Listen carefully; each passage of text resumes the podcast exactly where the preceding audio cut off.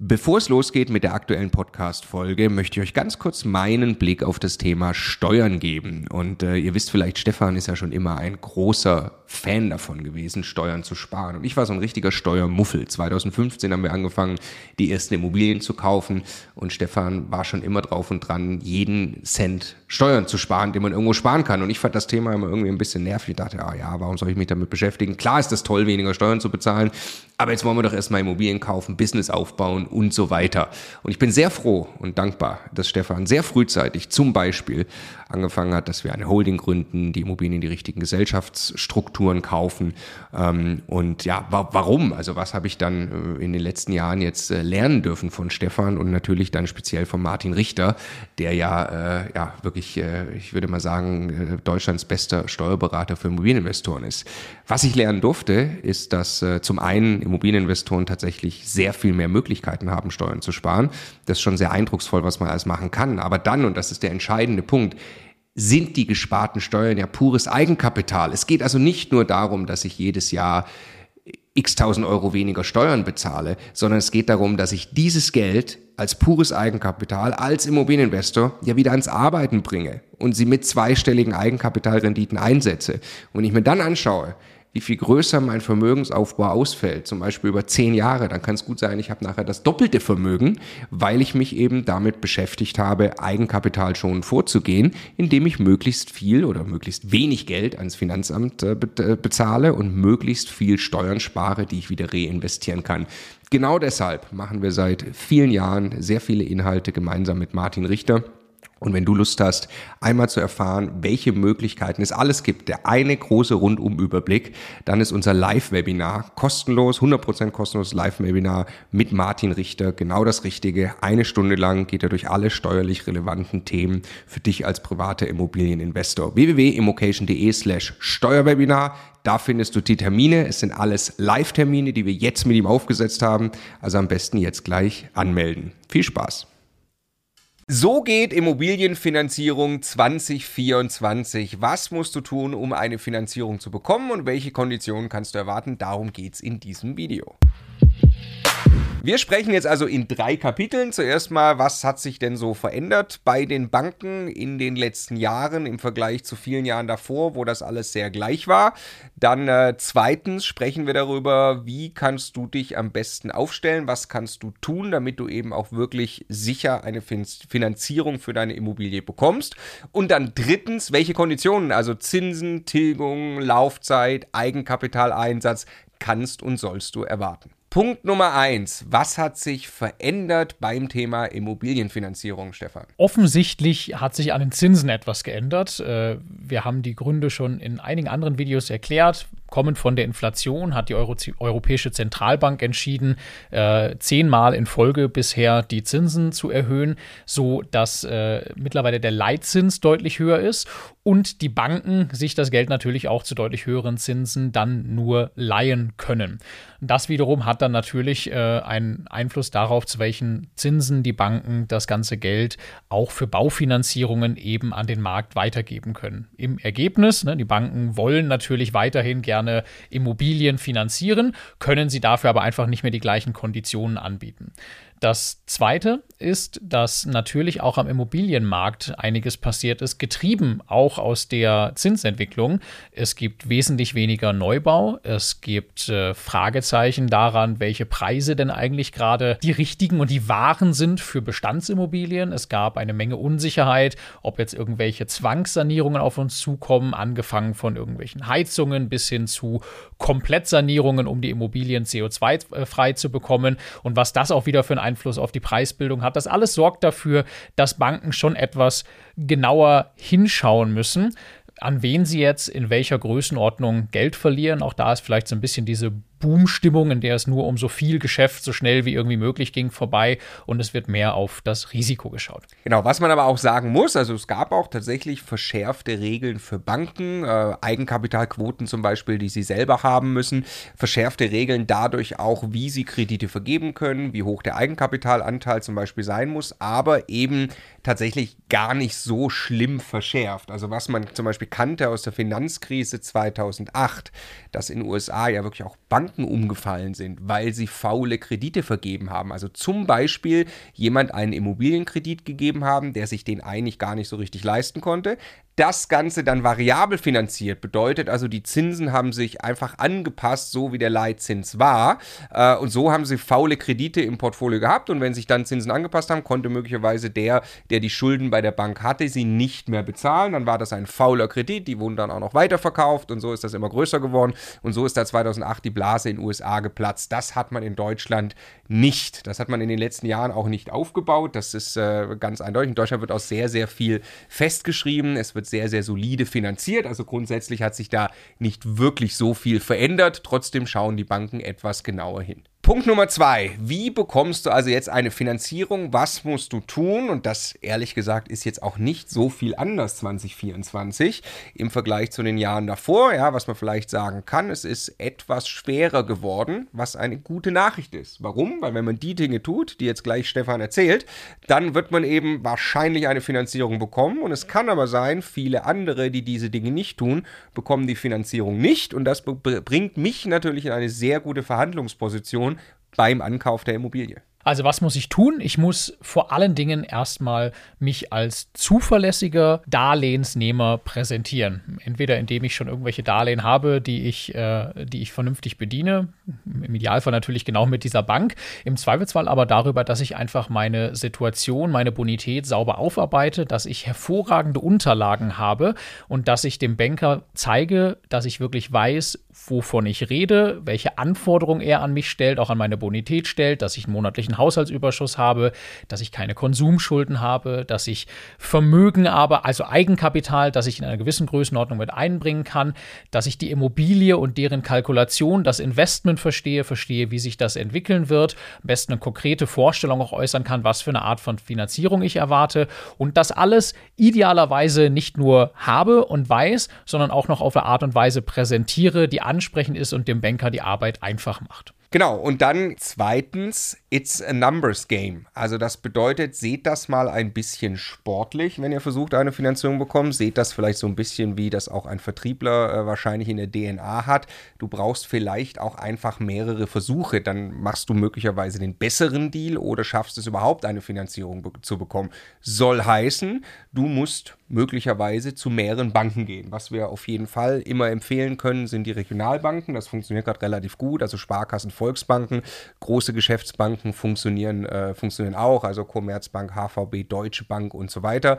Ähm, man kann wirklich bei vielen verschiedenen Banken anfragen und sollte sich da auch nicht zurückschrecken lassen, wenn dann eine Bank Nein sagt. Ja, dann gehe ich halt zur nächsten. Ja, das ist auch nicht die eine Bank oder es gibt nicht die, dass das eine Regelwerk, das jetzt genau sagt, du bekommst mit deiner Bonität und dieser Immobilie ja sicher eine Finanzierung oder nein, auf keinen Fall. Das ist bei jeder Bank unterschiedlich und kommt dann auch darauf an, triffst du zum Beispiel bei der Bank eben auf einen, der unbedingt diese Finanzierung machen möchte, weil er das noch in seinen persönlichen Zielen hat, weil er sich für dich einsetzt, weil er vielleicht seine Prozesse, die dann hinten dran kommen, also die, äh, die Marktfolge heißt das bei der Bank, die er dann überzeugen muss, dass du finanzierbar ist, hat er da vielleicht einen guten Draht zu? Kann die überzeugen? All das kann einen Unterschied machen. Bedeutet, es kann auch wirklich Fleißarbeit sein. Es ist auch gar nicht so aufwendig. Wenn du einmal dein Paket fertig gemacht hast, kannst du damit relativ leicht natürlich zu mehreren Banken gehen. Und was man vielleicht auch noch empfehlen kann an der Stelle, wenn du sagst, ich bin jetzt gerade äh, am Anfang, äh, kann jetzt auch, bin gerade im Ankauf der Immobilie, ich schaffe es jetzt nicht, zu so vielen Banken zu gehen. Genau dafür wurden Finanzierungsvermittler auch erfunden. Und wir selber haben auch, zum Beispiel Deutschlands größter ist die Interhyp, auch ein Partner von uns. Ähm, wir selbst haben über die Interhyp unsere erste Immobilie damals finanziert. Die fragen dann für euch mehrere hundert Banken gleichzeitig an ähm, und sind dann quasi logischerweise verdienen ja auch Geld damit. Also das kommt dann über das äh, Finanzierungskonstrukt von der Bank, bekommt der Finanzierungsvermittler Geld. Ja, ihr selbst bezahlt nichts direkt an diesen Finanzierungsvermittler, aber auf dem Weg verdient der Finanzierungsvermittler Geld. Ähm, so kann man vielleicht gerade am Anfang, wenn man auch noch ein bisschen Sorge hat, äh, vielleicht vor einem Bankgespräch oder so, kann man quasi eine Ebene dazwischen schalten in Form eines Finanzierungsvermittlers. Wer das ausprobieren möchte, über, den, über unseren Partner Interhyp, Deutschlands größter, er kann das gerne tun, immocation.de slash Finanzierung. Da, wenn man ein konkretes Objekt hat, kann man tatsächlich auch eine Finanzierung anfragen. Ja, da ist das Schöne, die haben einfach ein Team von Leuten, die sich nicht auf Eigenheimkäufer, sondern wirklich auf Kapitalanleger, an, auf Investoren spezialisiert haben mit ihren Anforderungen ne? und genau da eben helfen können. Das äh, macht deshalb extrem viel Sinn. Ja. Punkt Nummer drei. Welche Konditionen kannst und solltest du denn erwarten, also Zins, Tilgung und so weiter. Stefan, wie wichtig ist der Zins? Eben nicht so wichtig. Es geht, äh, wenn ich äh, ein Eigenheim kaufe, geht es mir in aller Regel wirklich darum, kriege ich jetzt 0,1 Prozent mehr Zins oder weniger Zins für genau dieses eine Darlehen, das ich da in meinem Leben abschließe. Wenn ich als Investor denke und vielleicht nach und nach einen Bestand mir aufbauen will, ist das wirklich nicht entscheidend, ob das Einzeldarlehen 0,1 Prozent mehr oder weniger Zinsen hat. Viel entscheidender ist, dass ich mir eine Partnerschaft zu einer oder ein paar Banken aufbaue, die meine Strategie und meine persönlichen Ziele verstehen und mich auf diesem Weg gerne begleiten wollen. Denn dass ich überhaupt dauerhaft Geld bekomme, mit dem ich mein Eigenkapital hebeln kann, ist der viel, viel größere Wert als eine 0,1 mehr oder weniger beim Zins. Ja, das erstmal vorweg. Grundsätzlich sind die Zinsen jetzt gerade in einer Größenordnung, wenn ich sie festschreibe, und das ist unsere Überzeugung, das auch in dieser Zeit jetzt gerade zu tun, um einfach das Zinsänderungsrisiko von variablen Zinsen ähm, auszuschalten. Wenn ich sie auf zehn Jahre festschreibe, irgendwas wahrscheinlich mit einer vier vorne und es hängt dann auch so ein bisschen gerade von der Woche oder dem Monat ab, äh, wo genau die zweite Kommastelle oder die, die erste Kommastelle nach dem Komma ist. Ja. Ähm, beim Zinssatz, was sich geändert hat, ist, früher war es sehr, sehr schwer, überhaupt Tilgungen äh, auch nur von 2,0 Prozent zu bekommen. Oft war das dann 2,5 Prozent bei dem niedrigen Zinsniveau, weil äh, je niedriger der Zins ist, desto, ähm, desto höher muss die Tilgung anfänglich sein, damit die Darlehenslaufzeit dann irgendwo so 30, 35 Jahre bis zur Volltilgung hat. Und das wollen die Banken typischerweise sehen. Jetzt bei den Zinsen von 4, irgendwas Prozent ist es sehr oft möglich, auch nur eineinhalb Prozent äh, Tilgung zu vereinbaren. Und äh, trotzdem ist das Darlehen, es wirkt dann so ein bisschen, also ich zahle die Immobilie gar nicht zurück, ich muss ja auch die Schulden abbauen. Trotzdem zahlt sich das Darlehen in derselben Zeit zurück wie bei der anderen Kombination. Deshalb würde ich davon wahrscheinlich immer Gebrauch machen, um äh, ein bisschen die Rate an die Bank jetzt nicht zu hoch laufen zu lassen. Ne? Also jetzt mal 4, ein bisschen was Prozent Zinsen, 1,5 Prozent Tilgung auf 10 Jahre fest und mit einem interessanten Effekt, dass es jetzt in der Zinskurve, wie man das nennt, äh, dann teilweise die Besonderheit gibt, dass manchmal sogar eine 20 Jahre Zinsbindung günstiger ist als eine 10 Jahre Zinsbindung. Äh, das hat dann die Ursache quasi in der Erwartung aller Marktteilnehmer, wie sich denn die Zinsen jetzt in den nächsten Jahren entwickeln werden, wo man sich da selber von der Sicherheit hinlegen möchte. Das ist am Ende eine persönliche Entscheidung. Wir selber haben auch in dieser Phase gerade wieder mehrere Darlehen über 20 Jahre festfinanziert. Genau, also Laufzeit möchte ich auch noch kommentieren oder beziehungsweise Zinsbindung, dass das jedem nochmal klar ist. Wenn er eine solche Finanzierung abschließt, dann sagt er ja eben, ich äh, möchte gerne diesen Zinssatz vereinbaren für eine gewisse Zeit. Und zehn Jahre ist relativ typisch, würde ich sagen. Und das bedeutet, in zehn Jahren läuft diese Zinsbindung aus. Was passiert zu dem Zeitpunkt? Zu dem Zeitpunkt sagt die Bank, du brauchst jetzt eine Anschlussfinanzierung. Ja, du hast dann ja noch Schulden. Du hast getilgt, vielleicht im Bereich von, keine Ahnung, 10, 20 Prozent der Kreditsumme. Erst, das heißt, du hast schon noch ordentlich Restschulden auch drauf und die musst du wieder finanzieren. Zu dem Zeitpunkt kann aber sein, die Bank bietet dir einen vollkommen anderen Zins an einen sehr viel niedrigeren oder auch einen höheren oder den gleichen, je nachdem, wie eben gerade die Zinslandschaft ist, was die EZB in der Zwischenzeit quasi wieder getan hat. So, und deshalb musst du diesen Zeitpunkt für dich anschauen und bewerten, wie hoch ist dein Zinsänderungsrisiko, weil zu diesem Zeitpunkt kann die, Lauf, äh, kann die, die Bankrate von dir eben schwanken.